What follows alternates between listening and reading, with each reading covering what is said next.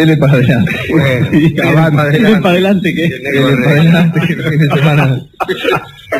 Bueno, hablaremos hoy de Constantino, el primer emperador cristiano, aquel que según se dice vio en el cielo, en una batalla, una cruz y la leyenda Inox signo Winkes. con este signo vas a vencer, macho, y este y se hizo cristiano, que es mentira que haya registrado una, una conversión eh, mística, fervorosa. Eh, él vio en el cristianismo una formidable estructura que convenía a sus proyectos imperiales. No fue la conversión de Saulo, quiere decir usted. Claro. Claro, no fue así. No, no, no fue una conversión así. Quizá incluso esto del- de, haber visto Constantino en signo fue una cosa que ni siquiera dijo él. Quizá fue después, en fin. Pero ¿cómo estaban las cosas en tiempos de Constantino? Año 300 y pico después de Cristo. Bueno, había una minoría cristiana en el Imperio Romano que estaba constituida por la población urbana. La gente de las ciudades era cristiana. La gente de los campos no. En aquel tiempo no había esta característica del mundo de hoy en que la mayoría de la población es urbana. Era al revés. La mayoría de la población eh, vivía en los campos o en poblaciones muy pequeñas. Eh, y esto era así a tal punto, digo, esto de ser cristianos los que vivían en las ciudades y no cristianos los que vivían en el campo, que a los no cristianos se les empezó a llamar paganos, es decir, habitantes de los pagus o propiedades rurales. Aunque yo tengo algunas otras etimologías más ingeniosas, aunque menos probables, y alguna vez se las diré. Eh, ustedes saben que en las ciudades, en, en todo tiempo y lugar, ha residido la administración y la burocracia de las naciones. Ahora bien, el poder de Roma, desde la República hasta finales del Imperio, fue centralizándose cada vez más. Centralizándose cada vez más.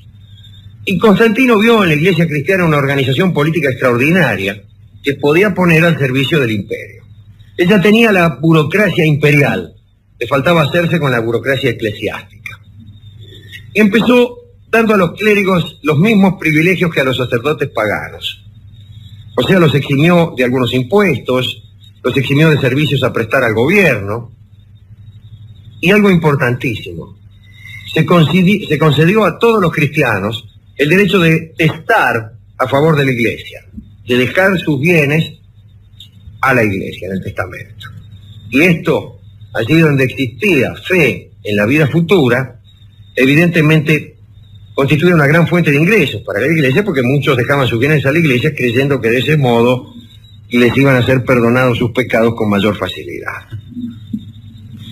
También reconoció los tribunales eclesiásticos, ¿eh? y así un obispo se convirtió en un funcionario imperial de grandísima importancia. Dicen muchos que Constantino promovía la construcción de iglesias, a él se le atribuye la construcción de la primera basílica de San Pedro, bueno, que estaba en el mismo lugar donde está la de ahora, que estuvo en pie más de mil años y que no fue destruida por ningún cataclismo, este, ningún desastre natural, digamos, sino por este afán de renovación que no solamente es propio de estos tiempos. Eh, a alguien se le ocurrió la idea de reemplazarla por una mejor, y hablamos el otro día de León X, de Julio II, de tantos papas que gastaron un montón de guita en la construcción de la que hoy es la Basílica de San Pedro. A raíz de eso vino el tema de la venta de indulgencias y vino el, el amigo Lutero a clavar en la puerta de un castillo ahí unas proposiciones. Pero volvamos a Constantino. Dicen que edificó San Pedro, pero también Letrán en Roma, y dicen que edificó la iglesia de la Veracruz en Palestina, en el mismo lugar donde, según contaban, la madre de Constantino, Elena, había encontrado la cruz del Salvador. Bien.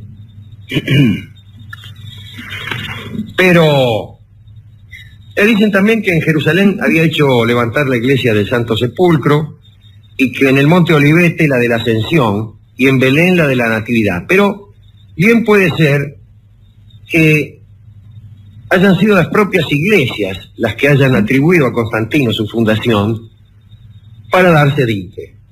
No es lo mismo haber sido fundado por Constantino que, por ejemplo, por Juan de los Palotes. Eh, con Constantino empieza entonces a funcionar una gigantesca maquinaria imperial apoyada por, por la burocracia de la iglesia. Pero de vez en cuando se venía a estropear el funcionamiento aceptado de esta máquina con unas piedrecitas a las que podríamos llamar herejías y que molestaban mucho. Para Constantino, eh, los problemas de herejía no eran tan interesantes desde el punto de vista religioso como en su aspecto político. Aquí acerca de las herejías hay que decir que el pensamiento griego y particularmente el pensamiento alejandrino, tan proclive a las consideraciones, iba a decir bizantinas, pero íbamos a incurrir en un anacronismo, tan posible a estas consideraciones demasiado meticulosas, eh, ávidas de minucias, llenas de controversias por detalle, y qué sé yo, estuvo en auge como nunca en la historia del mundo en esa época. Pues cada vez que uno se ponía a pensar, no hacía otra cosa que fundar una herejía. Y Constantino no tomó partido en ese sentido, pero le interesó desde el punto de vista político. En el año 313, el mismo del pseudo edicto de Milán, había unos tipos llamados los donatistas, que eran una especie de integristas a Van Lagarde, que habían provocado unos disturbios, ¿no? Ellos decían que durante las persecuciones se habían aguantado piola, y habían sostenido su fe contra viento y marea, mientras que otros más débiles, más acomodaticios, habían abjurado, habían fingido no ser cristianos, etcétera, etcétera. Bueno, entonces los donatistas se habían enojado un poco y se habían separado del obispo de Cartago y habían formado una iglesia aparte. Ahí interviene Constantino. Y en el año 320 es donde aparece una piedra muy considerable para estropear el, funcionario el funcionamiento de la maquinaria imperial.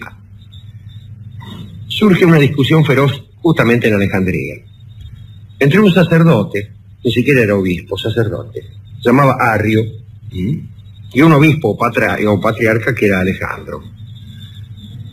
Era más o menos, era mucho más compleja que esto, le juro, pero más o menos era así. Todos ustedes han oído hablar del arrianismo y, de su larga historia. Pero Arrio decía que Dios Padre es eterno y no engendrado. El Hijo, en cambio, es creado por el Padre. Eso decía Arrio. Alejandro dictaminaba. El Padre y el Hijo son coexistentes. Dios Padre no precede nada al Hijo. Entre los dos no existe ninguna anterioridad, ni siquiera conceptual. El Hijo está engendrado de manera inengendrada. Arrio contestaba, esas palabras son heréticas. Si el Hijo existe eternamente, si no tiene principio, no es el engendrado, hijo del inengendrado. Entonces hay dos inengendrados. Es decir, hay dos dioses, decía Arrio. Esta manera de pensar de Arrio niega la consustancialidad y en cierto modo también la, la divinidad de Cristo. Vamos, si Dios Padre es anterior y el Cristo es engendrado por Dios Padre, y no hay Dios, dos dioses sino uno, pues de ahí a negar la divinidad de Cristo hay un paso que después fue dado. Bien. La discusión empieza a hacerse violenta. Es posible que se hubieran podido entender, pero no solamente había cuestiones teológicas aquí, sino políticas. Y además había encono. Los partidarios de, de Arrio acentuaban las divergencias, ahí estaba Eusebio de Nicomedia y el otro Eusebio de Cesarea, que eh, Cesarea, era una ciudad de, Palestina eh, marítima, ¿no? Era el puerto marítimo donde se abastecían de pescado en Jerusalén. Los que querían pescado fresco lo mandaban a pescado de mar, ¿no? Lo mandaban pescar a Cesarea y se lo traían rajando a los poderosos a Jerusalén. Así dicen que hacía Poncio Pilato, que se hacía traer pescado fresco de Cesarea. Este Eusebio de Cesarea era discípulo de Orígenes, que ustedes saben, eh, tuvo la mala idea de castrarse, mitad para preservar su castidad. Sí. Es una manera muy dolorosa de preservar la castidad. Casi tan dolorosa como la otra. Bien.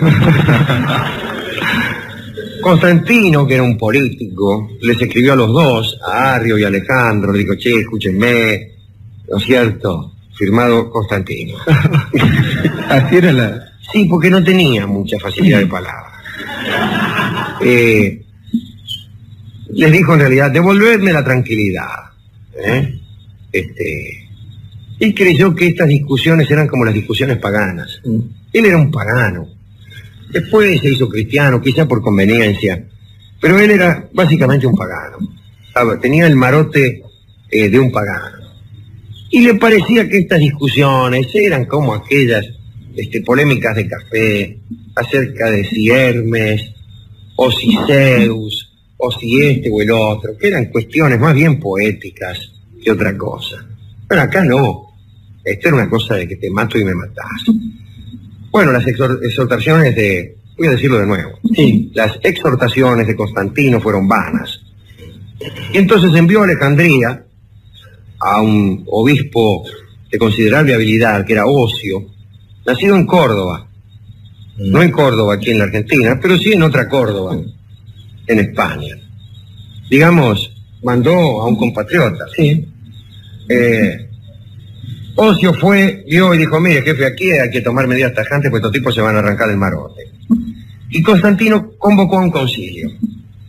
Por primera vez iba a haber una asamblea de obispos de carácter mundial.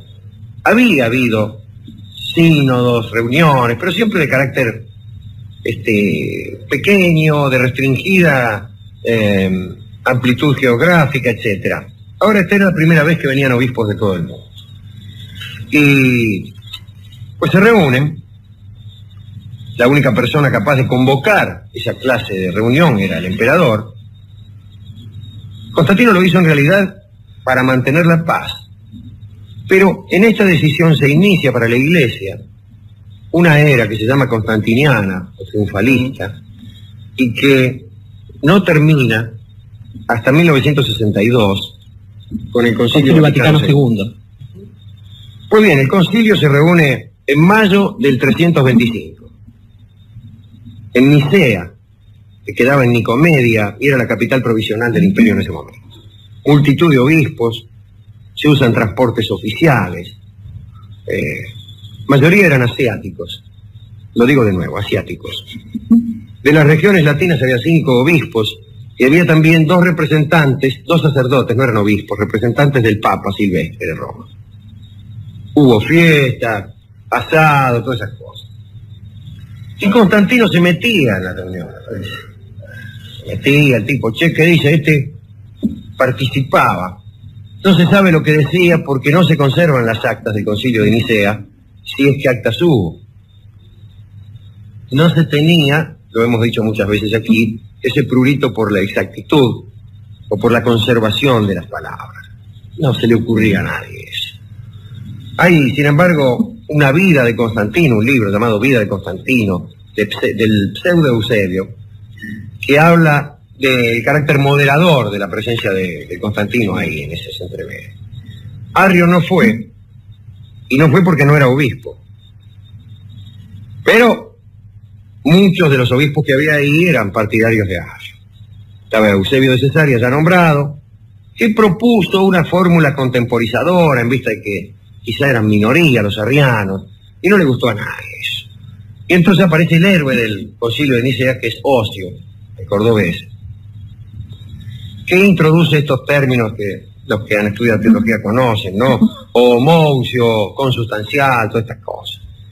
Hablaba en latín y hablaba en griego, lengua que el emperador conocía mal. Constantino hablaba muy buen latín y muy mal griego. Esto es el teleclic de la historia. Y tenía una ventaja, no era tan sutil como los orientales. Por eso le gustaba mucho a Constantino. Un tipo más llano. Los orientales se perdían en circunloquios, en perífrasis y en cosas por el estilo. Eh, y propone una fórmula, Ocio, que es la que hoy todos conocemos. Es mucho más parecida a la de Alejandro que la de Arrio. Eh, la votan todos, los obispos menos dos. Eh, gran aliado de Ocio fue el arcediano de Alejandría, Atanasio, eh, que tomaría luego parte importantísima en la lucha contra los arrianos. Y entonces el concilio dice, anatema, ¿cómo le va Ana? Anatema a los que profesan que Cristo hubo un tiempo en que no existió. Y esos eran los arrianos. si Cristo fue engendrado, hubo un momento, en- un tiempo, en que Cristo no existió. O los que profesan que fue sacado de la nada o que procede de otra hipostasis. O bien que el Hijo de Dios era cambiable y mudable. Bueno, excomunión para Arrio. Y aquí Constantino agrega, y por primera vez, eh, la pena temporal de herejía. Era la primera vez que un gobierno cristiano, y además era el primer gobierno cristiano que había existido, se atribuía el derecho de castigar a los herejes, sentando un precedente eh, absolutamente nefasto. Arreglaron con los donatistas, cuyo problema no era muy grande, y sentaron 20 cánones o reglas disciplinarias. Quiero contarles uno de ellos, cuya ambigua redacción da lugar a la creación o la erección en ley de la antigua costumbre que declara que el obispo de Alejandría tiene los mismos privilegios de jurisdicción en Egipto que los que tiene el obispo de Roma en Italia. Y este no es otro que el origen de las iglesias autocéfalas actuales, eh, cismáticas. Por este, este, este canon establecido en el 325 por el concilio de Nicea, nace la separación de las iglesias eh, autárquicas de, de Oriente, ¿no? por ejemplo, la ortodoxa.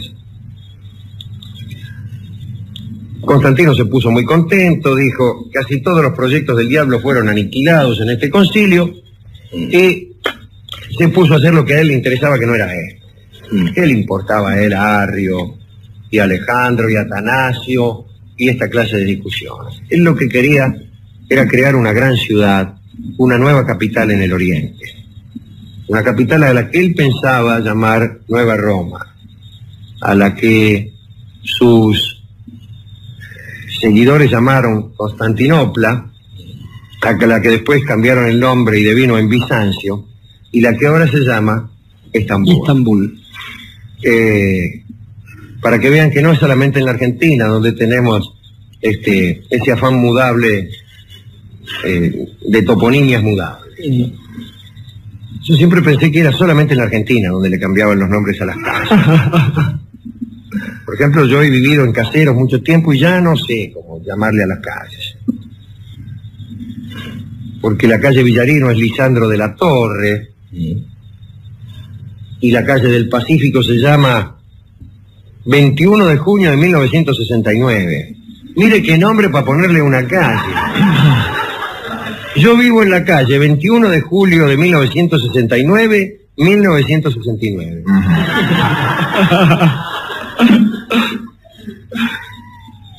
Sepan ustedes que el 21 de julio de, mil- de junio de 1969 fue el día en que el hombre pisó la luna por primera vez.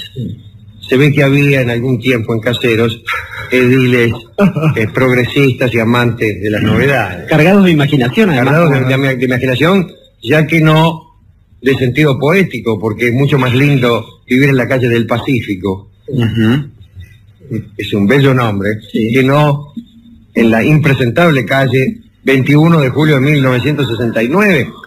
Imagínense que una mina les pregunte a uno en la milonga en qué calle vive. Yo no se lo digo. Yo no se lo digo. Puede llegar a interpretar cualquier cosa, Claro, ¿no? Por claro. la música fuerte, digo, se Sí, escucha no, pero no le, no le he preguntado su fecha de nacimiento, sino dónde vive. por el año. Claro, la mina dice, pero este está loco. ¿Y cuándo nació? En Bulnes.